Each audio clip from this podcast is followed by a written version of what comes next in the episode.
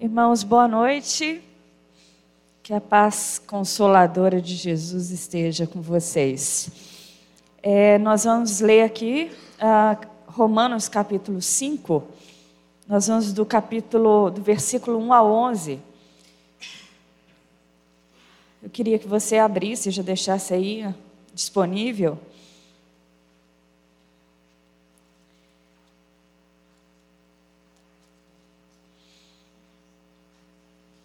Esse é um texto muito precioso, porque ele é uma convocação de te tirar de um estado de mediocridade de vida. O que está exposto aqui pelo apóstolo Paulo não pode deixar a sua vida, em nenhum momento, nem por um tris, estar abaixo da média, no sentido de se contentar com pouco. Porque o que Deus revela a partir do apóstolo Paulo aqui é uma identidade que tem efeitos eternos. E se você estiver acostumado com mediocridade em relação à sua identidade, você é, não pensa quem você é, simplesmente vai vivendo os dias como alguém que aprendeu a viver, que aprende a acordar, que aprende a escovar dente, que aprende a comer, vai reproduzindo a vida até um dia morrer e tudo parar. Esse estado de mediocridade da vida, pelo Evangelho, não é permitido. Ah, o Evangelho te convoca a um novo estado de vida, uma nova forma de ver a, a vida, de se perceber na vida e que você é colocado numa condição em que mediocridade não faz parte da sua trajetória. Porque os caminhos que Deus oferece pela sua revelação são extremamente excelentes. E quando ele vê um filho de Deus, aquele que foi convocado, sendo ah, sustentado por um estado de mediocridade, é, na verdade, Deus não vai deixar esse estado se tornar uma forma constante na sua vida. É, de vez em quando eu me sinto medíocre pela forma com que eu vivo, pela futilidade da minha vida. Mas o Evangelho me ataca frontalmente, me acha de novo e me tira desse estado letárgico, é, sem, sem a graça de Deus que move a minha vida ao acordar e ao terminar o dia. E é sobre isso que Paulo vai falar. Ele vai te convocar a uma identidade, a um estado de vida que não deixa você se estagnar nem estar num estado de mediocridade por muito tempo. Então, todas as vezes que você lê sobre a revelação de Jesus Cristo, a minha esperança é que no seu coração aconteça uma palavra bem, bem mineira, rebuliço. Né?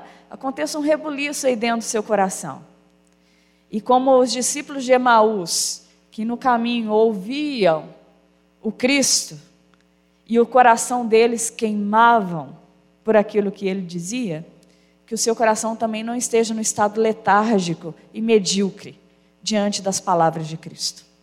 Que quando você ouvir a palavra de Deus, a palavra de Cristo, seu coração esteja no estado de queimação que você viva de novo, que você respire de novo. Né? E é assim que eu me sinto diante desse texto. Então, nós vamos ler versículo 1 até o 11. Que Deus me dê graça, me dê o consolo da Sua presença e a esperança que vem dela, para que eu consiga comunicar a vocês a palavra dele.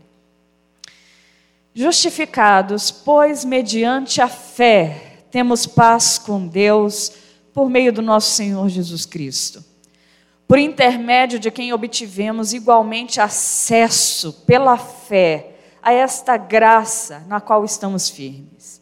E gloriamo-nos na esperança da glória de Deus. E não somente isso, mas também nos gloriamos nas próprias tribulações, sabendo que a tribulação produz perseverança e a perseverança produz experiência e a experiência produz esperança. Ora, a esperança não traz confusão, porque o amor de Deus é derramado em nosso coração pelo Espírito Santo, que nos foi outorgado. Porque Cristo, quando a gente ainda era fraco, pecador, morreu por todos os ímpios. Dificilmente alguém morreria por um justo, pois poderá ser que pelo bom alguém se anime a morrer. Mas Deus prova o seu amor para conosco pelo fato de ter Cristo morrido por nós, sendo ainda nós pecadores. Logo, muito mais agora que sendo justificados pelo seu sangue, seremos por ele salvos da ira. Porque se nós, quando inimigos, fomos reconciliados com Deus mediante a morte do seu filho, muito mais, estando agora reconciliado, seremos salvos pela sua vida. E não apenas isso, mas também nos, nos gloriamos em Deus por nosso Senhor Jesus Cristo, por intermédio de quem recebemos agora a reconciliação. Paulo tem algumas palavras aqui, que no capítulo anterior, capítulo 3, capítulo 4, quando a gente é, estuda a salvação de Deus na história, a salvação a gente sempre, às vezes, é ensinado é, de que salvação tem a ver com santificação. Então eu fico o tempo todo buscando ser obediente, fazer as coisas certinhas, para garantir de que Deus vai manter a salvação dele. A santificação, ela não é a salvação, ela é um dos eixos, dos ingredientes. Ingre... Ingre... Gente, hoje eu estou horrível de português. Ingrediente. Isso aí. Está ruim, está ruim demais. É um dos itens da salvação, ela não é a salvação por si só. Dentro do pacote da salvação, eu chamo a salvação de um pacote. Dentro do pacote, começa expiação, que é chamada também de propiciação. Paulo fala disso lá no capítulo 4. Depois da propiciação, que é a entrega do cordeiro para que a ira de Deus fosse para o cordeiro e não para a pessoa que oferece o cordeiro, que isso acontecia no Antigo Testamento. O cara pecava, pegava um boizinho, uma ovelhinha e levava lá para o sacrifício, e no sacrifício ele via a ira de Deus indo para o animal e não caindo sobre ele. Isso se chama propiciação, expiação. Tudo que aconteceu no Antigo Testamento é um apontamento do que aconteceria com o Cordeiro de Deus, que é Jesus Cristo. Né? Então, Jesus é a propiciação, é a expiação definitiva, porque antes, todo ano ou todo mês, o judeu tinha que ir lá levar seu carneirinho, porque ele tinha pecado a semana toda, então ele achava um carneirinho bem gordinho, se não uma vaca, um boi, dependendo da grandiosidade do seu pecado, né? E você levava lá para o sacrifício para aplacar a ira de Deus diante da sua, do seu estado de, de culpa. É, Jesus é o cordeiro definitivo. Né? A gente não precisa mais fazer o rito, porque ele foi de uma vez por todas o sacrifício ofertado ah, em nosso lugar. Então, isso é expiação, está dentro do pacote da salvação. É o primeiro ato de Deus enviar o cordeiro, que é Jesus Cristo, para desviar de nós a ira de Deus. A ira que estava sobre Adão e que nós herdamos, passada de geração a geração. O segundo item, ah, depois da expiação, é a, a redenção. O que, que Deus faz? Na minha cidade de Ouro Preto, eu sou de Ouro Preto, cidade histórica, aconteceu muitas redenções. São pessoas que compravam escravos, né? Ia lá, soltava os escravos e colocava os escravos em liberdade, porque compraram, né, com dinheiro e colocaram a liberdade. Quando foi possível isso acontecer, começou-se a compra de escravos, mas não para virar escravo para si, ia lá o redentor daquele escravo, põe o escravo em liberdade. Porque reconhecia no escravo um ser humano, uma pessoa cheia de dignidade, que merecia, dentre outros atributos, a liberdade. Só que Paulo vai falar que Deus nos redimiu. Ele é o nosso redentor. Ele vai usar muito essa palavra aqui. Que Deus nos comprou com o seu sangue derramado a qual o nosso estado era de escravo, ele foi lá e ofertou não ouro nem prata, mas a sua própria vida e comprou a nossa liberdade.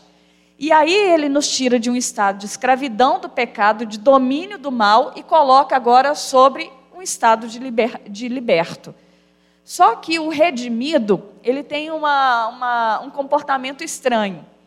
Ele olha para o redentor, que comprou a sua liberdade, e o redimido que era o, é o ex-escravo, ele vira para o seu redentor e fala assim: tá, você está me pondo em liberdade, mas eu não quero ficar longe mais de você. Agora eu quero te servir, eu quero estar com você para sempre. E aí o redentor vira e fala assim: tá, você pode ficar comigo, mas eu não quero você simplesmente como um, um servo. Eu quero você agora morando na minha casa como um bom amigo. Porque é isso que Jesus fez. Ele nem nos chama de servo, ele nos chama de amigos. Porque ele nos comprou por uma relação que não é só de servidão. E, e já, era, já era bom demais, né? Te comprar e te colocar em liberdade, e na liberdade você fala: Ó, oh, vou te servir, vou continuar limpando sua casa, vou lavar os seus pés. O redentor fala assim: Não, eu quero ser seu amigo. E a nossa relação, você vai sentar na mesa comigo, vai comer comigo, e a gente vai bater um bom papo e vai relacionar como bons amigos. Né? Não ficou só como servo, isso é redenção.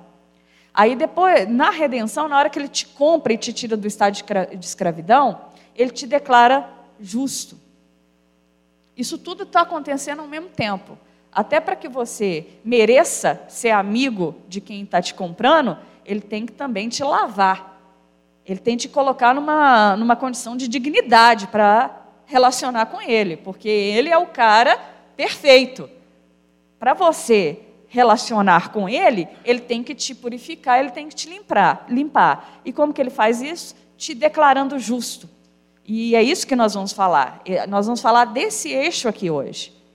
E ele te declara justo pela justiça dele mesmo, não pela sua, porque a sua é trapo de imundícia e o que você carrega é desmérito para que você de fato não tenha nenhuma condecoração de ser salvo. Então ele leva os méritos dele e dá para você eh, o título de justificado. Nós vamos trabalhar isso aqui hoje. Esse é um eixo da salvação. Então, expiação, redenção, justificação, e aí na justificação, quando ele te declara justo, ele começa na sua vida um processo de regeneração. Porque não é um título só que ele te dá. Ah, você é justo, eu te declaro. Ele vai fazer você se tornar justo. Ele vai começar um caminho, uma empreitada, uma obra gigantesca de transformar a devassidão da sua estrutura de pecado e de perversidade que você carrega em algo que seja de fato a imagem e semelhança dele sendo recuperada que é toda a noção de bondade, justiça, amor, paciência, todos os atributos que Deus carrega em si, Ele vai trabalhar imputando uma nova natureza em você. Então, isso começa um processo que a gente chama de regeneração. O que é regenerar? É voltar à vida, é voltar a ser o que você nunca foi. Porque a partir de Adão, ninguém de nós carrega potencialidade para a bondade, para o bem em natureza. A gente sempre carregou, desde o momento que a gente nasceu, a potencialidade para fazer o mal. Isso é natural em nós. E Deus começou uma obra de regenerar, de trazer uma nova forma de vida àqueles que Ele comprou na redenção e justificou. Então, isso é regeneração. Se você não nascer de novo para uma nova forma de viver, não adianta.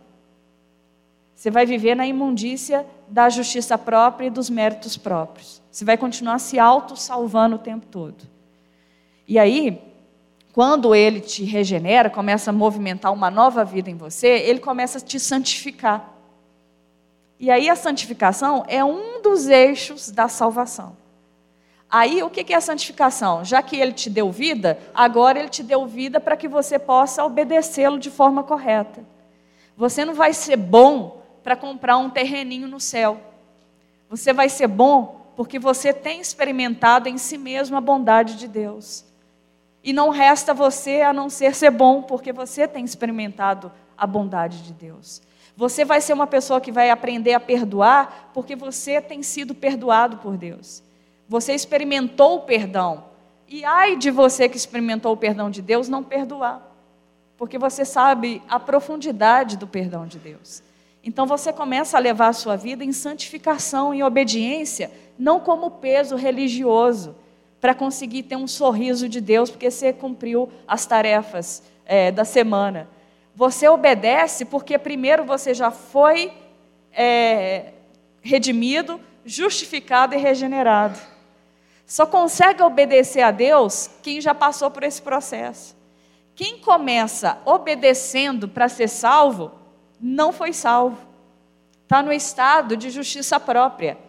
E a gente sabe, desde o capítulo 2, Paulo está trazendo uma revelação de que as pessoas que tentam obedecer a Deus para comprar o favor de Deus estão perdidas e condenadas, quantos os ímpios estão condenados. Eu, hoje a gente falou até no grupo de estudo, é, se os judeus, o fato dos judeus é a representação dos religiosos, dos evangélicos, de todos nós religiosos. Porque é, é, é, parece assim que ser religioso é menos danoso em relação ao pecado, porque a gente está falando de Deus o tempo todo, está orando, está cantando. Na verdade, ser religioso e não ser salvo é o pior estado que existe para alguém. Porque ele está ludibriado numa mentira a respeito dele mesmo e de Deus. Então ele faz um monte de coisa em nome de Deus, é um ativista religioso, mas está condenado diante do próprio Deus. Esse é o caso dos judeus, porque os judeus, lá no capítulo 2, estavam celebrando a justiça de Deus sobre os ímpios romanos que adoravam outros deuses. Aí Paulo só vira para eles e fala: agora nós vamos conversar sério, porque vocês são tão condenados quanto os ímpios são, os gentios são. Para um judeu ouvir isso, gente, que fazia tudo certinho para ter no final a recompensa de Deus, é um ataque cardíaco. Porque Paulo está dizendo: vocês, na sua religião, são tão podres quanto os gentios são na sua adoração aos ídolos. Imagina se ouvir isso. Aí você vai falar assim: Deus, mas em teu nome eu fui na igreja todo domingo. Deus, mas em teu nome eu cantei louvores de, com todo o meu entusiasmo. Deus, em teu nome eu fiz sinais que as pessoas creram, eu evangelizei. E aí Jesus simplesmente vai dizer: Eu não sei quem você é. Você fez, mas quem você é? Isso aqui eu falei numa noite passada sobre isso. Que esse versículo, dessa passagem de Jesus, é confrontadora, porque ela denuncia que cumprir o script religioso, que cumprir a agenda religiosa, não garante salvação. E isso é estranho, porque a gente canta sobre Deus, fala sobre Deus e pode não estar salvo porque a gente vai precisar entender o que Paulo está falando aqui na carta aos Romanos, no capítulo 5. E aí a santificação, ela é um processo. Eu posso considerar que eu tenho 21 anos de conversão, por mais que eu nasci num lar evangélico. Eu tive que ter um encontro pessoal com Jesus. Não adiantou nascer no lar evangélico. Eu precisei que Jesus me achasse. Então eu posso contar 21 anos. E aí, é mais velho um ano que você, né? Você me obedece, tá? Por isso. É, tem 21 anos que Jesus me encontrou. E tem 21 anos que eu estou num processo contínuo, sem cessar, de libertação. A cada encontro com a palavra, a cada encontro com o próprio Espírito de Deus, há um movimento de libertação dos meus conceitos, dos meus projetos próprios, das minhas ilusões, das minhas esperanças falsas. Deus sempre está em processo de limpeza e faxina na minha existência. Porque se Ele fizer tudo de uma vez, ninguém dá conta, gente. Se Deus vier com um caminhão de entulho para tirar todos os entulhos que nós carregamos todos os quartinhos escuros que a gente faz um amontoado de coisa na nossa história, ninguém dá conta. Então ele vai de pouco a pouco, faz a visita a, amigável dele nos nossos quartos sombrios, vai lá, ó, hoje é dia de limpar esse quarto, nós vamos mexer nesse negócio aqui. Demorou, demorou um tempo, mas hoje é dia de mexer nisso aqui. Isso aqui já não dá mais, isso aqui está te sufocando, isso aqui está tirando sua identidade, isso aqui está te deteriorando. Nós vamos fazer uma faxina. E os outros quartos? Calma lá que eu vou chegar lá. Porque a gente tem anseio pela libertação. Porque quanto mais liberta a gente vai caminhando, mais livre e mais descansado a gente anda no Evangelho. Aí a gente fica assim, oh Deus, faz a faxina toda, faz tudo. Mas Ele vai fazendo isso em processo da nossa vida. Então você vai sofrer libertações até o último suspiro lá no hospital, quando você estiver com um balão de oxigênio aquela arrogância que você sempre levou diante da sua família, da sua vida, do seu trabalho, aquela arrogância Jesus vai encará-la até no último momento do seu suspiro. Porque ele vai lidar com todos os escombros da sua história. Porque ele vai te levar livre de todas as suas ansiedades. O, eu falei, eu acho que foi aqui, ou na, na academia, que o Santo Agostinho, o Agostinho, ele fala que a última de todas as libertações que nós vamos experimentar é quando Deus nos livrar de todas as nossas ansiedades. Aí eu lembro que quando eu falei isso para um grupo, eles falaram assim: ai, que bom. Né? Porque sobre o estado desse mundo, a gente pode estar aqui tranquilo, mas amanhã nascem novas ansiedades em relação à vida, em relação a. Porque a gente é limitado, a gente não, não tem o controle da vida. E o fato de a gente não ter o controle da vida gera ansiedade. Porque o ansioso, como todos nós somos, é aqueles que tentam ter o controle, mas não conseguem ter. Porque a Escritura diz que você não dá conta nem de garantir sua vida amanhã, nem daqui a pouco. Mas a gente acredita que dá. E por isso a gente vive em estado constante de tensão e ansiedade. Aí Agostinho falou: olha, as últimas de todas as libertações vai ser quando Deus nos libertar de toda a ansiedade. Ah, que descanso, hein? Ninguém sabe o que é isso. Quando fala assim, fala assim, gente, como que vai ser isso? Hoje eu estava falando com o Bruno, Bruno, como que vai ser um lugar cheio de justiça? Eu não sei o que, que é um, eu não sei o que, que é justiça plena. Eu só vivo com injustiça que vai ser um lugar repleto e pleno de injustiça? É porque eu não conheço. Eu falo assim, nossa, eu vou ter que aprender a lidar com um reino de total justiça quando ele vier. Deve ser algo maravilhoso, porque eu não conheço. Né?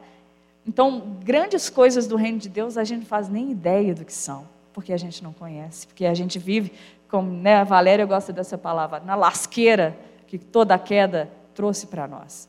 Hoje eu falei de manhã, a vida não é fácil. É, não tem como romantizar a realidade. E uma das ações do Espírito Santo na nossa vida é tirar toda a romantização da realidade, toda a ilusão, toda a não verdade. E é duro ver a verdade, é, é duro ver a vida como ela é. E aí eu lembro que eu falei com os alunos que o livro de Eclesiastes, é, é o Kivitz, um pastor é, chama o livro de Eclesiastes, ele até escreveu sobre isso, do livro mais amargo da Bíblia. Mal-humorado, né? Da Bíblia. Porque quando você lê, é, tudo é vaidade, tudo é correr atrás do vento, tudo é rodar em círculo, no final o homem não leva nada. Aí você fala, gente. Mas aí no final de cada trecho caótico que ele coloca a gente, porque ele está revelando a realidade humana, no final ele fala: mas nós temos em Deus toda a segurança, mas nós temos em Deus toda a esperança. Aí no finalzinho, para salvar a descrição da lasqueira toda da vida, ele coloca lá, mas Deus é quem dá sentido a todas as coisas. Sabe o que, que Eclesiastes faz? Ele tira de nós todas as ilusões da vida e faz sobrar somente Deus. E aí a gente vai descobrindo, que é um dos conceitos de fé que eu vou trabalhar aqui hoje, que fé é quando só sobra Deus. Abraão é o pai da fé porque só sobrou Deus. No final da história. Quando Abraão tenta de, para de criar atalhos para a promessa, porque ele tenta criar os atalhos todos para a promessa ser cumprida. Quando ele para com esse negócio, é o que Hebreus vai falar. Abraão creu contra toda a esperança. Mas o que, que era a esperança de Abraão? A promessa. Quando ele parou de acreditar e não tinha mais esperança nem na promessa, aí ele passou a crer. Porque aí ele começou a lidar com Deus da promessa. Porque o que, que Abraão começa a fazer? Ele começa a criar os caminhos para Deus cumprir a promessa. E num nível de ansiedade extrema e de precipitações extremas. Na hora que ele vê que tudo virou lasqueira, que nada deu certo, só sobrou Deus. Aí a relação ficou direta, não ficou intermediada por anseios e desejos em torno da promessa. Só sobrou Deus. Onde Deus vira a única porção que nós temos, porque não sobrou nada. Na verdade, sobrou tudo. É assim que o Evangelho trata as questões. O que Eclesiastes está dizendo é que quando a gente acha que está sobrando tudo, diante do Evangelho você não tem nada.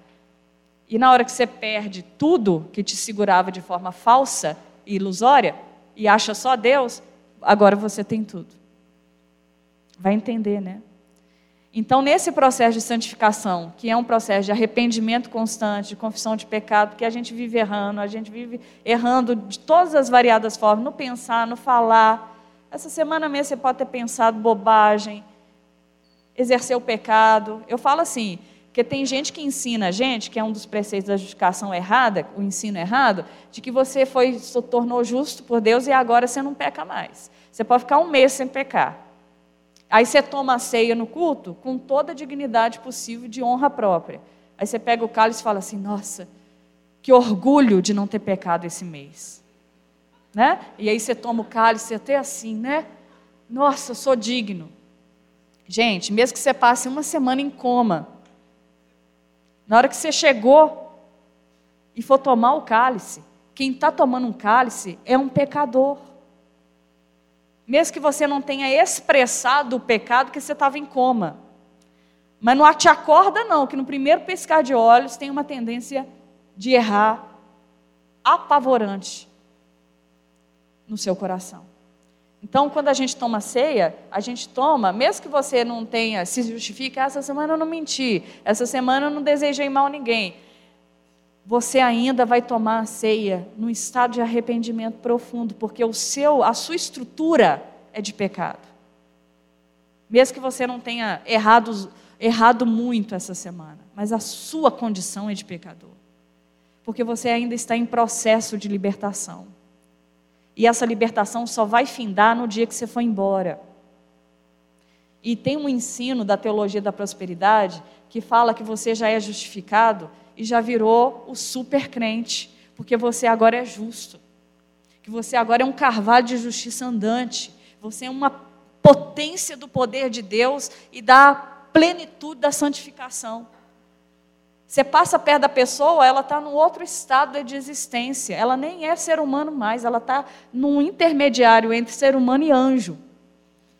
Ela nem olha para você mais, porque senão pode contaminar, de tanto que ela se acha justificada, plenificada, justa. Isso é um ensino da teologia da prosperidade. Vocês ficam achando que teologia da prosperidade só tem a ver com dinheiro? Teologia da prosperidade ensina que você é o, holofo, o holofote de toda a visão de Deus está voltada para você. De que você é o cara. Igual eu falei na pregação passada, né?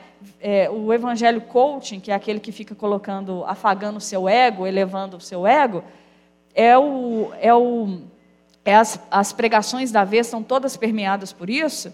Isso é teologia da prosperidade, que coloca você no centro de tudo o tempo todo. E o centro de tudo o tempo todo não é você, é Jesus Cristo. E se você não girar em torno de Jesus Cristo, você não é nada e não pode ser ninguém. Só que aí, esse tipo de ensino, eu falei aqui nas semanas retrasadas, que vira quase um encontro de Mary Kay ou Renaudet, que fala: você é um sucesso, você vai alcançar. No mundo empresarial, gente, isso é maravilhoso.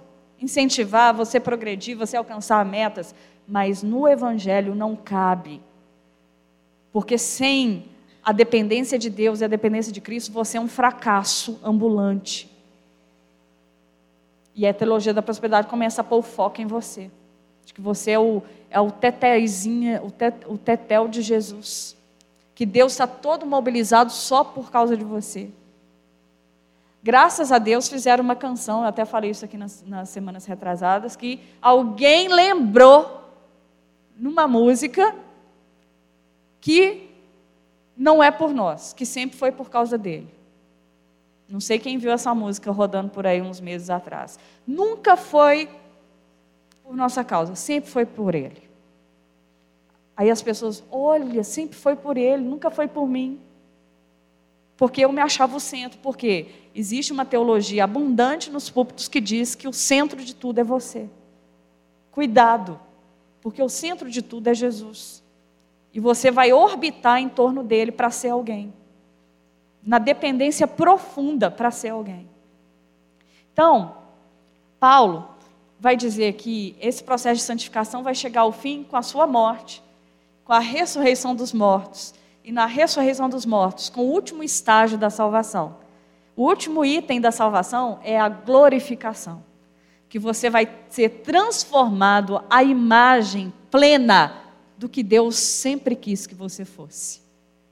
E diz que o negócio vai ficar bonito. e diz que o negócio vai ficar extremamente em estado de perfeição. A ponto de não haver mais choro por causa do sofrimento, porque tudo vai estar em estado perfeito diante de Deus. Isso era o que animava Paulo nas prisões. Quando ele estava preso, ele lembrava: um dia eu vou vê-lo face a face e vou me tornar como ele também é. A imagem dele vai ser impregnada em totalidade em mim. Isso é o último estágio da salvação. Então, a gente costuma dizer que você foi salvo, está sendo salvo, porque você tem processo de libertação, você ainda carrega estrutura de pecado, e será salvo, porque todos nós estamos aguardando a morte, que não é mais a inimiga cruel, fatal, ela só, ela só é, tem uma permissão, mas ela já foi vencida. E o que nos aguarda no estágio final é o estado de glorificação. Então você está, foi salvo, está sendo salvo e será plenamente salvo. Então tem um percurso na sua vida. Só que quem está garantindo tudo isso, gente, quem está financiando é o próprio Deus, não é você. É isso que as cartas de Paulo estão tá dizendo. Para de achar que quem está segurando todo o processo de salvação é você. Até porque, para você chegar a ser, você começar a atuar, onde que a gente começa a atuar no pacote da salvação? Na santificação. E a santificação ela é o quarto eixo posterior a quatro anteriores que foi só Jesus que fez. Ele se tornou sacrifício por nós. Ele foi lá e te declarou justo. Ele foi lá e te regenerou. E uniu a sua vida a, a você, que é a, a chamada união com Cristo. Ele infundiu a sua vida em você. Efésios diz que você estava lá no cemitério, morto e bem enterrado não tinha vontade nenhuma, nem fé tinha. Para você entender que nem fé você tem. E a outra coisa que a teologia da prosperidade ensina é que você é portador por si mesmo de um, de um negócio chamado fé, que você tem em si. Até a fé para crer em Deus, Deus te empresta dele mesmo, para que você responda a Ele. De tão morto que você está. Efésios está dizendo, você estava lá morto e enterrado. Aí Deus chegou no cemitério te tirou de lá e te deu vida. Morto tem vontade? Morto tem iniciativa? Morto tem fé? Deus preparou tudo por Ele mesmo, com iniciativa própria, para que você viesse à vida. E aí, na hora que Ele sopra a vida em você, Ele só pede o seguinte: aprenda comigo a como viver. E eu ainda vou junto com você, porque eu tenho que estar perto para te ensinar de verdade cada detalhe de como é viver. Ele não, ele não te ressuscita e te manda embora viver a vida. Ele te traz a vida, te toma pela mão e te conduz e te ensina como viver a partir de então. Até isso a gente precisa. Porque vivo sem orientação, a gente não ia saber viver. Então Deus tem que pegar pela mão. Então, gente, a nossa condição é: se Deus não estiver, ninguém se mantém em santidade, ninguém obedece a Deus. Deus está sustentando tudo. E aí Paulo vai falar: então, já que vocês foram declarados justos por Deus, vocês estão lá no terceiro eixo da salvação: expiação, redenção, justificação. Então, Paulo já está considerando que vocês já aprenderam do capítulo 1 até o capítulo 5 que vocês receberam de Deus a substituição da ira, que foi pelo cordeiro, Jesus tomou para si. Tomando para si, ele comprou você com o seu sangue, então você já está comprado, e agora ele te declara justo diante de quem você é. E aí Paulo está falando: justificados, pois, mediante a fé, temos paz com Deus. Então, quais são os benefícios de ser uma pessoa que foi declarada justa por Deus? Primeiro, nós somos declarados justos porque nós tivemos fé. Aí a teologia da prosperidade, que é outro problema, por isso que eu estou falando, teologia da prosperidade não é só dinheiro, não é ficar pedindo dinheiro, tem outros ensinos embutidos. A teologia da prosperidade ensinou que fé é um desejo ardente por alguma coisa que você quer diante de Deus.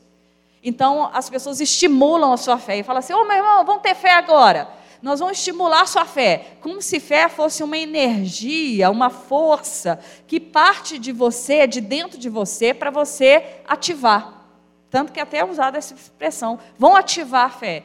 Eu brinco que quando eu ouvi essa expressão a primeira vez, eu lembrei do Power Rangers, né? Que o Power Ranger tinha um relógio assim e ativava, né? Dos Changemans, um negócio assim, né? Para quem é da época do Jaspion, né, gente? Pessoal da década de 80, né? Pois é, Gyodai, essas coisas. Então, então esse negócio de ativar, parece que você tem uma energia em você mesmo, um poder em você mesmo que você ativa.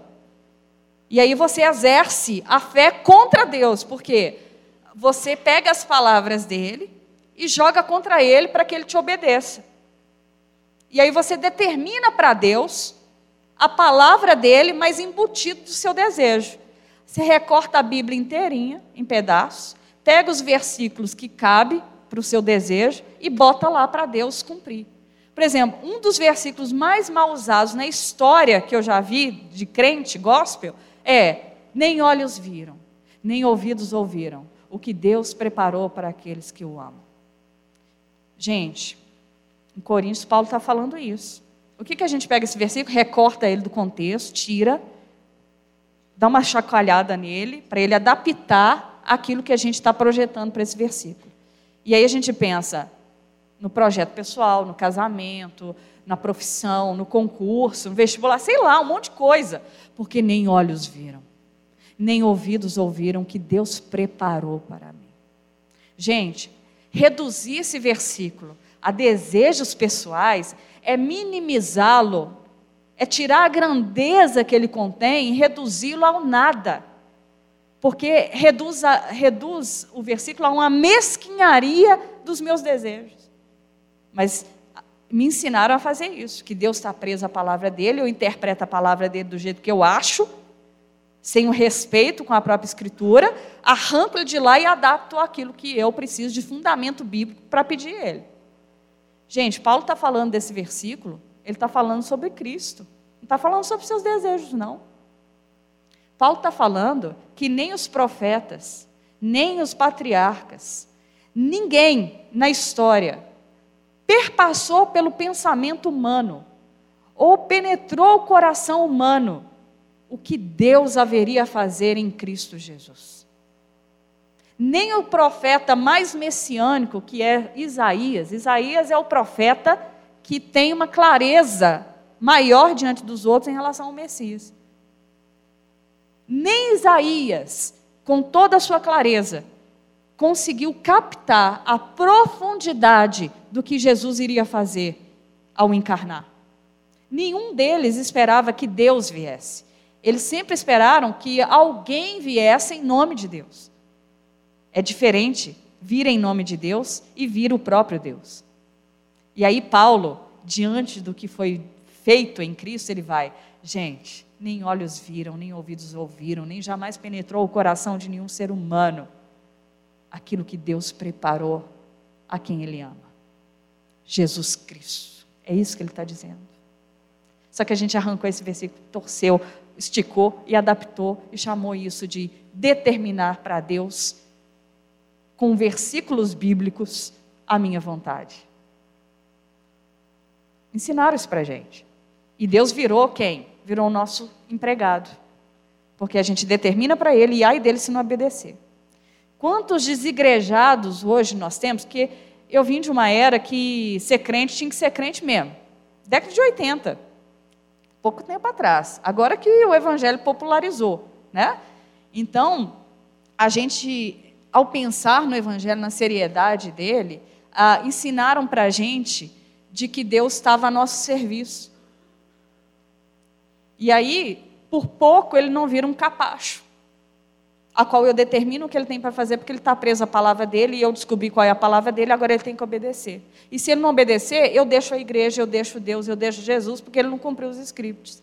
Eu falei que eu ainda estava para ver alguém dizer que é um ex-cristão, porque eu não acredito que exista ex-cristão.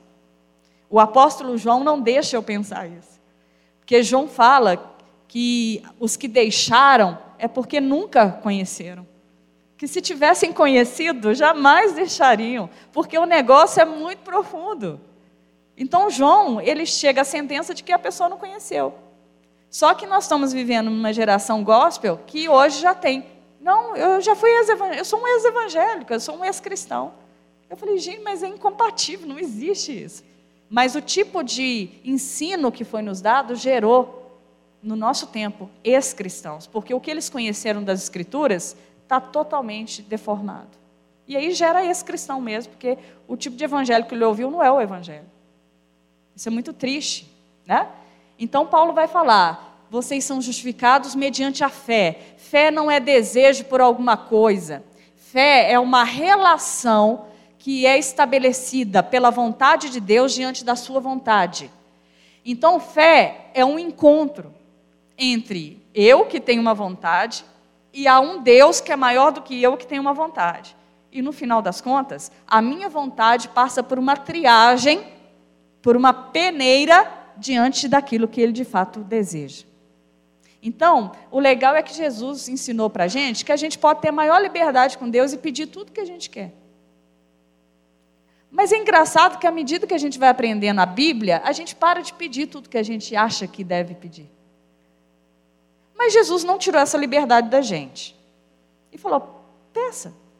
Mas peça sabendo que você está pedindo em meu nome, e se é em meu nome, é um, uma autorização possível só diante da minha vontade. E a gente fez o nome de Jesus ser realmente a palavra mágica que faz as coisas acontecerem, porque eu falei o nome de Jesus.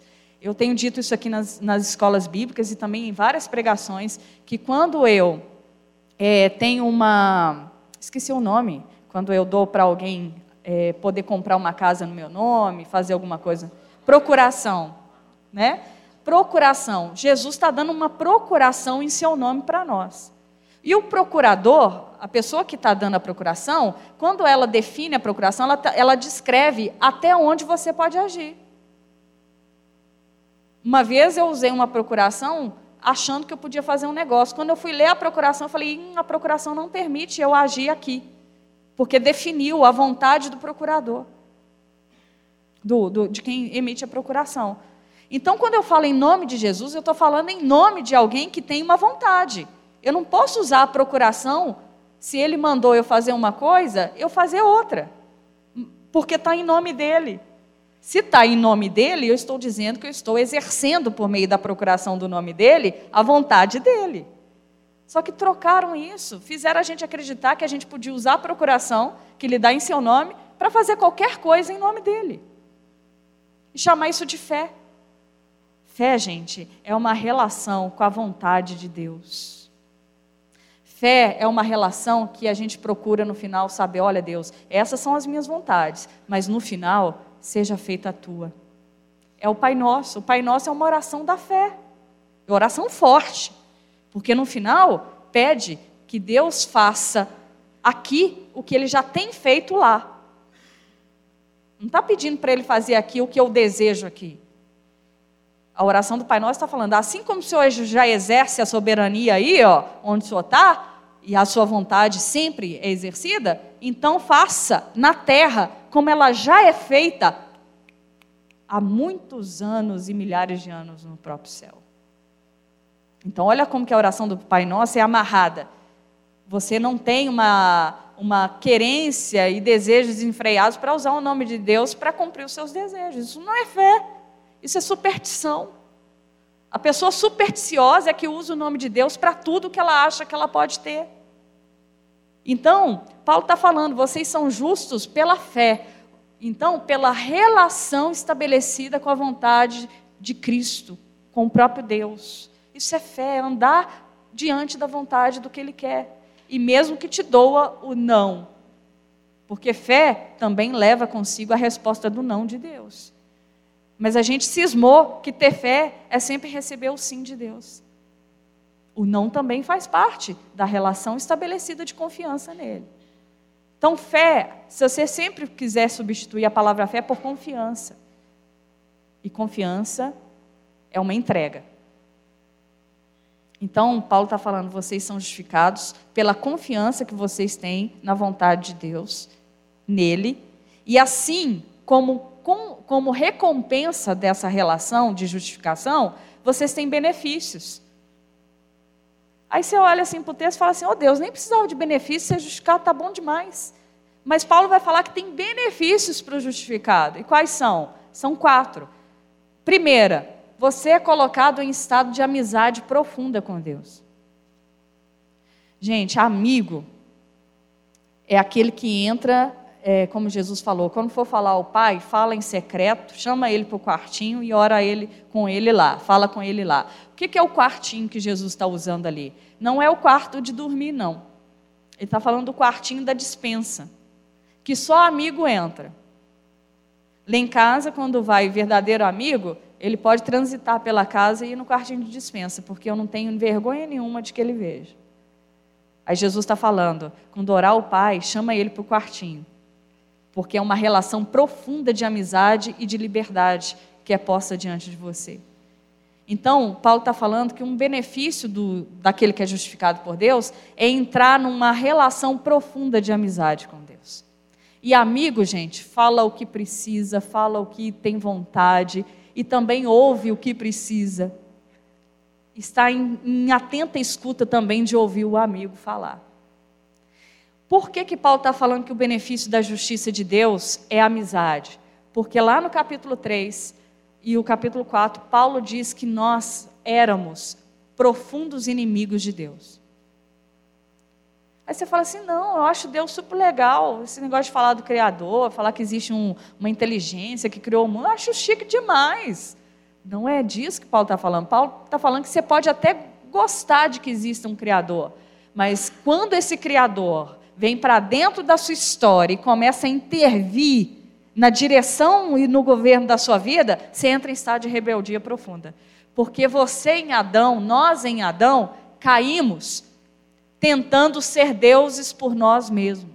E nós não gostamos de nenhum compromisso e interferência de divindade nenhuma que venha comandar a autonomia da minha vida depois da queda.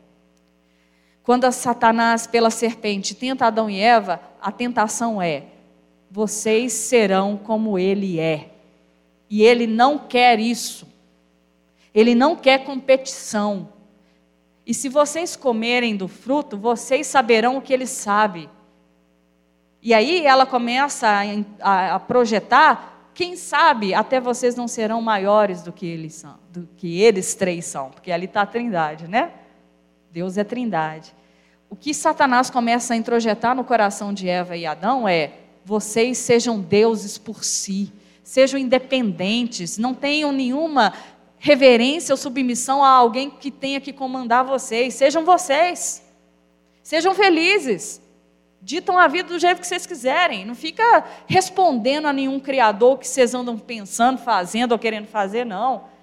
Tira isso de vocês, seja como ele é. É isso a proposta de Satanás. E ele conseguiu.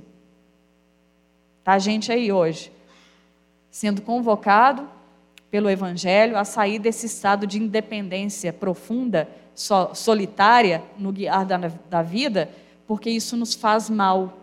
Porque a gente não foi criado para andar de forma autônoma. A gente não foi criado para ser Deus por si só, porque a criação está intimamente interligada ao Criador. E quando você é desvinculado ou se desvincula do Criador, começa um processo de degeneração da sua existência.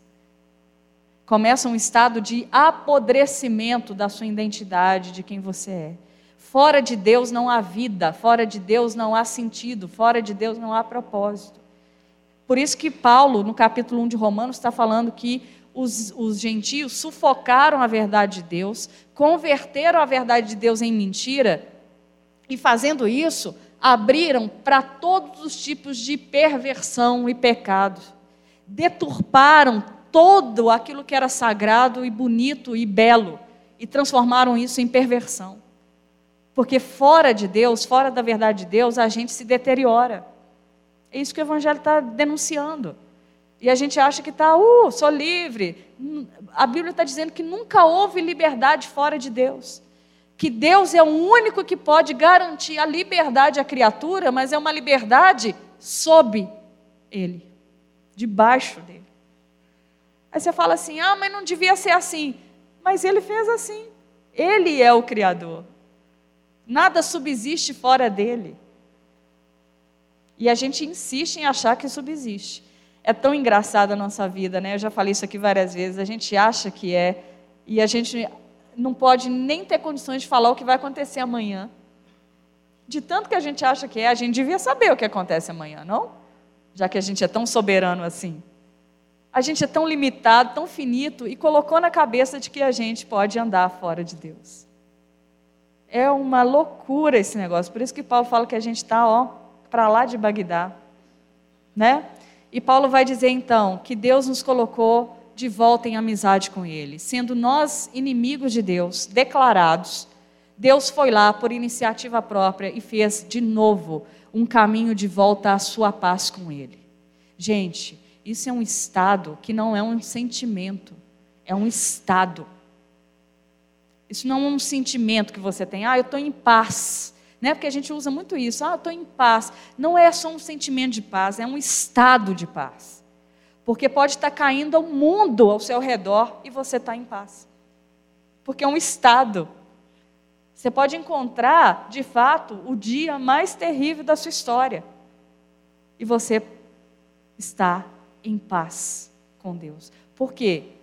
Porque Deus está dando na sua amizade uma garantia de que Ele vai sustentar toda a sua existência.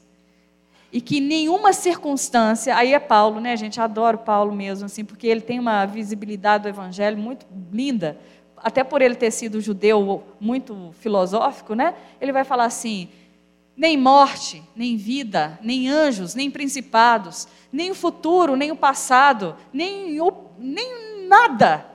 Aí ele vai falando várias citações. Pode te afastar do amor de Deus. Nem os anjos podem te afastar, nem as potestades. Aí você fala assim: nossa, eu estou cercado. Tá, porque Deus decidiu ser seu amigo. E amigo é fiel. Amigo fiel, porque ainda tem uma qualificação para a amizade de Deus. Amigo fiel. É o amigo que, por mais que você desça e faça a sua cama no mais profundo abismo, lá ele já vai estar. Se você pega as asas da alvorada e sobe, lá ele está também. É isso que o salmista diz. Você está cercado, é o Deus que te pega na esquina.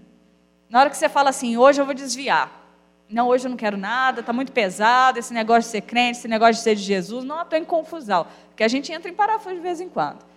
Aí, de repente, chega Jesus no meio da estrada, do caminho, você fala: ah, não, até aqui, não, pelo amor de Deus, Senhor. Pelo amor do Senhor mesmo, me larga, me solta. Né? Mas no final você está dizendo: me larga, me solta. Né? Igual aquele casal apaixonado, namorado, fala assim: não, pode segurar, pode me apertar. Né? Eu preciso do Senhor. Igual Moisés é, Senhor, eu não sei falar. Mas Moisés, ele está contrapondo Deus, tipo assim, fala que vai comigo, fala que vai na minha frente. Aí quando Deus fala para Moisés, eu estou contigo, aí Moisés vai. Parece aquele, tipo assim, fala, fala.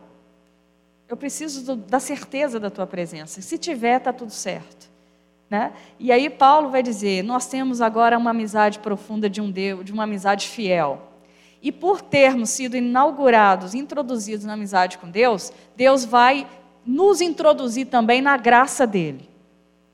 O que é viver em graça?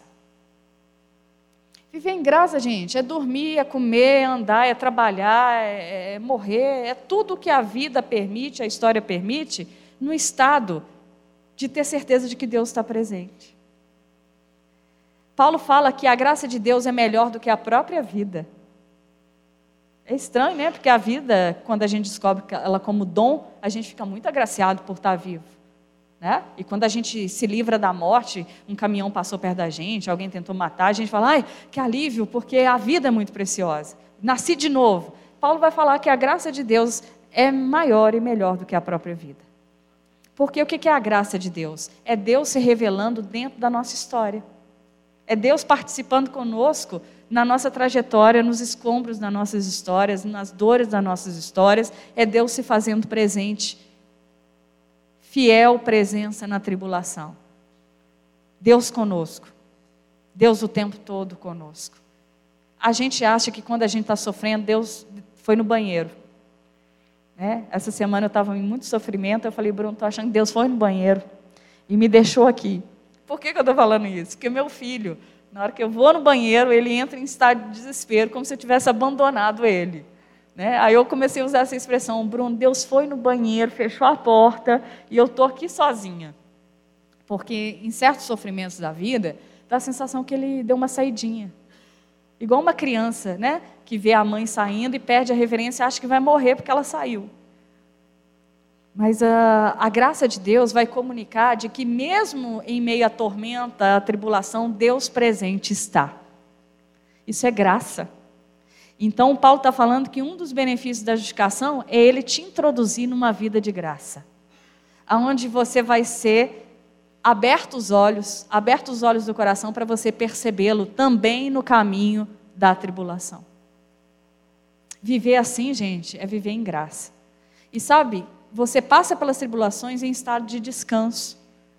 Olha lá, você está sofrendo, mas você está num estado de que você consegue sorrir mesmo sofrendo. É estranho, é, para, é, meio, é meio confuso, porque a vida do cristão é meio esquisita. Ele está sofrendo, ele chora, ele lamenta, ele clama, mas ele está num estado de descanso, acima do sofrimento. Porque ele sabe quem está com ele, naquela lasqueira toda que ele está vivendo. Isso é graça, gente. Viver assim é graça. Você está lá com um chefe insuportável no serviço, e aí está sobrevivendo aquela semana. Graça. É, Para sobreviver aquelas pressões e aquelas questões que afetam a sua vida, e aí você chega em casa e conseguiu sobreviver. Não entrou em desespero. Graça. Quando a gente entra em desespero também, eu tenho um teólogo que fala assim, que o problema de Deus conosco não é tanto os nossos pecados, porque pecado ele sabe lidar diretamente com a cruz. A questão de Deus conosco, que é preocupante, com a qual ele se levanta preocupado, é quando a gente entra em estado de desespero. Porque o desespero, ele é contrário à esperança. E tudo que o evangelho comunica a nós do início e fim é esperança. Então, quando ele vê um filho dele em estado de desespero, Deus se alerta. Porque ali existe um perigo iminente. Porque o desespero é contrário a todo sinal de qualquer esperança. Então, um dos fenômenos da graça de Deus é aplacar a intensidade do nosso desespero. Não deixar que a gente desista. E se a gente desistir, que a graça de Deus vá lá, faça uma força operante da presença dele e revigore as nossas forças para a gente dar conta. É assim que Deus anda conosco. O meu pedido sempre é: Deus, não me deixe cair em desespero, porque se eu cair, eu perco toda a referência do Senhor. E viver não no desespero diante das tribulações é graça de Deus, gente. Nós precisamos pedir por ela. Senhor, me introduza a tua graça para que eu durma com ela, almoce com ela, trabalhe com ela, acorde com ela, porque ela é melhor e maior do que a própria vida. E outro benefício é que nós somos chamados a gloriarmos na esperança da glória de Deus. Eu já estou terminando aqui, por mais que pareça que não, né? Falta um, um tiquinho, mas eu já falei a, parte, a segunda parte. Paulo está falando que outro benefício é que a gente vai ser transformado à imagem de Jesus Cristo, porque Jesus é o verdadeiro humano. A gente é uma coisa esquisita. Depois do pecado, a gente desconfigurou. Já falei isso mil vezes aqui. E Jesus está ensinando a gente a ser gente, porque Ele é gente de verdade. Então, Ele vai te ensinar a ser humano. Esse movimento de transformação se chama gloriar. Então, não é gloriar-se Deus, na esperança, é gloriar, é uma alegria que advém de um processo que Deus está fazendo a minha vida se parecer com a de Jesus. Então, Paulo está falando que um dos benefícios da justificação é você se alegrar de que você tem avançado na configuração transformadora que o Espírito está trabalhando de noite para que você se pareça um pouco mais com Cristo. Aprenda com Ele a amar, a ser compassivo, a ser misericordioso, assim como Ele foi. Isso é gloriarmos na esperança. Por quê? A transformação final como eu disse no início, vai ficar bonita demais. Vai ter um novo ser humano à imagem de Deus. E isso é a nossa esperança, de que Deus vai terminar essa obra trabalhosa que ele começou na sua pessoa. Então, Paulo está falando, o justificado se gloria na esperança de que a transformação que começou a partir do efeito do Espírito Santo no coração vai prosseguir para uma finalização. Então, no dia que está tudo difícil, gente, a gente tem que se gloriar na esperança da imagem de Deus sendo formada em nós pelo Espírito. Está vendo como são coisas muito excelentes? Não tem como ficar na mediocridade? E há outro benefício que eu não gosto dele, eu já falei com Jesus, mas é um benefício da justificação, que é gloriar nas tribulações. Ou seja, nas tribulações, Deus está fazendo um caminho de aperfeiçoamento da imagem de Cristo em você. E eu não gosto dessa parte. Eu estou sendo honesta com vocês. Porque Paulo vai falar que o sofrimento, ele cria em nós resistência, caleja a gente, faz a gente ficar mais calejado. Aí não é qualquer coisa mais que nos afeta e nos abala, que a gente já está experienciado e aprendeu a ter resistência diante das tribulações e do sofrimento. E segundo, a gente fica mais maduro. Por isso que eu costumo dizer que não existe nível de santidade, existe nível de maturidade. Então tem crente mais maduro que o outro na fé, na trajetória, porque ele já andou com Deus, ele já passou uns perrengão e Deus esteve presente, ele já sabe que Deus participa, que Deus livra, que Deus atua, que Deus resolve. E aí quando você chega desesperado perto desse crente, ele olha para você com um sorriso gracioso e fala assim: filho, vai passar. Mas não é clichê, não. Sabe que povo que quer te dispensar e fala assim: não, vai resolver, vai passar, que quer te dispensar. Né? Ah, não, tudo vai se resolver, só vai melhorar. Não, o cristão maduro, ele chega para você e fala assim: filho, eu sei que vai passar. Se você não tem fé agora, eu tenho por você, porque Deus é fiel. Deus está presente, Deus vai resolver esse, essa bagaça aí da história né? As tribulações geram essa maturidade, então elas por si só não são ruins, por mais dolorosas que de fato elas sejam. E Paulo então falou dos quatro benefícios aqui do justificado, que são maravilhosas. E aí ele vai dizer o seguinte, que a esperança então não se confunde. Por quê? A experiência, a maturidade gera esperança. Então, quando você lida com um cristão maduro, ele é um homem e uma mulher cheio de esperança. Porque está tudo seguro em Deus. Ele sabe quem Deus é, Deus se revela no cotidiano da vida dele, no cuidado, no zelo da vida dele. Então ele, ele é uma pessoa descansada. Ele não é uma pessoa de frase clichê. E quando ele fala, espera, aguarda em Deus, é porque ele sabe o que ele está falando. Porque ele tem uma relação com Deus de fidelidade, de atuação de Deus. Então ele está falando aqui que a esperança não nos deixa confusos, ela não nos deixa desorientados. Por que, que ela não nos deixa desorientados? Porque o Espírito Santo, por mais que você não, tenha, não esteja entendendo bulufas do que eu estou falando, nada. Não, Renato, você está viajando maionese. O que Paulo está falando no final é: o Espírito Santo de Deus vai entrar no seu coração e vai derramar dentro do seu coração o amor de Deus por você. E o Espírito Santo vai comunicar essa verdade para te dar segurança de que tudo que foi feito em Jesus é verdade. Porque a gente reduz o Espírito Santo a, a sensações, emoções, é, pulos, cair no chão. Se reduzir o Espírito Santo a isso, gente, é muito, muito pouco. O Espírito Santo, quando atua na nossa vida, ele testifica da obra de Jesus Cristo em nós. Ele faz a gente amar mais Jesus do que há 30 minutos atrás, quando ele atua. A gente sai mais apaixonado pela obra da cruz. Quando a gente fala, ouve o nome de Jesus, queima o nosso coração só porque falou o nome de Jesus. É sinal de que o Espírito Santo está atuando, porque ele tira de você toda a apatia, toda a insensibilidade em relação à obra de Deus. É maravilhoso a atuação do Espírito. Por isso que a gente tem que pedir: vem, Espírito Santo, e testifique em mim toda a verdade que eu não consigo racionalmente absorver. E aí, Paulo, fechando, ele vai dizer que como que Deus testifica o seu amor? Então, como que ele prova? Porque você era um nada, um fraco, um pecador, um merecedor do inferno, e Deus foi lá, olhou para você, quis ser seu amigo, te salvou para ele e te colocou num estado de justiça que você não merecia estar. Você quer prova? Deus, Paulo está falando, Deus fez isso. Isso é suficiente para que você saiba o que ele fez por você é muito grande.